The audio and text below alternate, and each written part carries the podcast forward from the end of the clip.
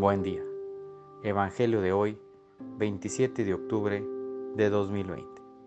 Mi nombre es Ignacio Salinas, pertenezco a la Iglesia San Patricio del Ministerio de Estudio Bíblico Nazarenos Católicos.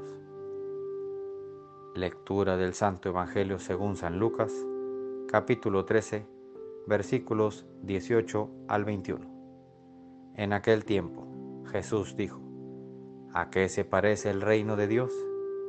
¿Con qué podré compararlo? Se parece a la semilla de mostaza que un hombre sembró en su huerta.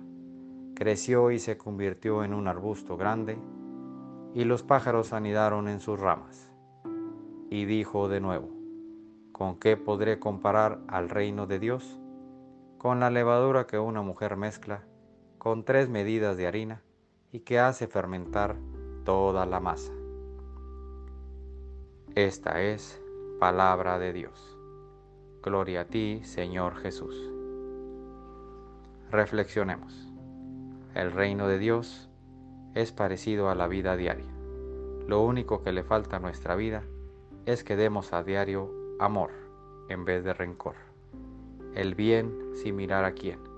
Ser empático con el prójimo. Agradecer lo bueno y lo malo.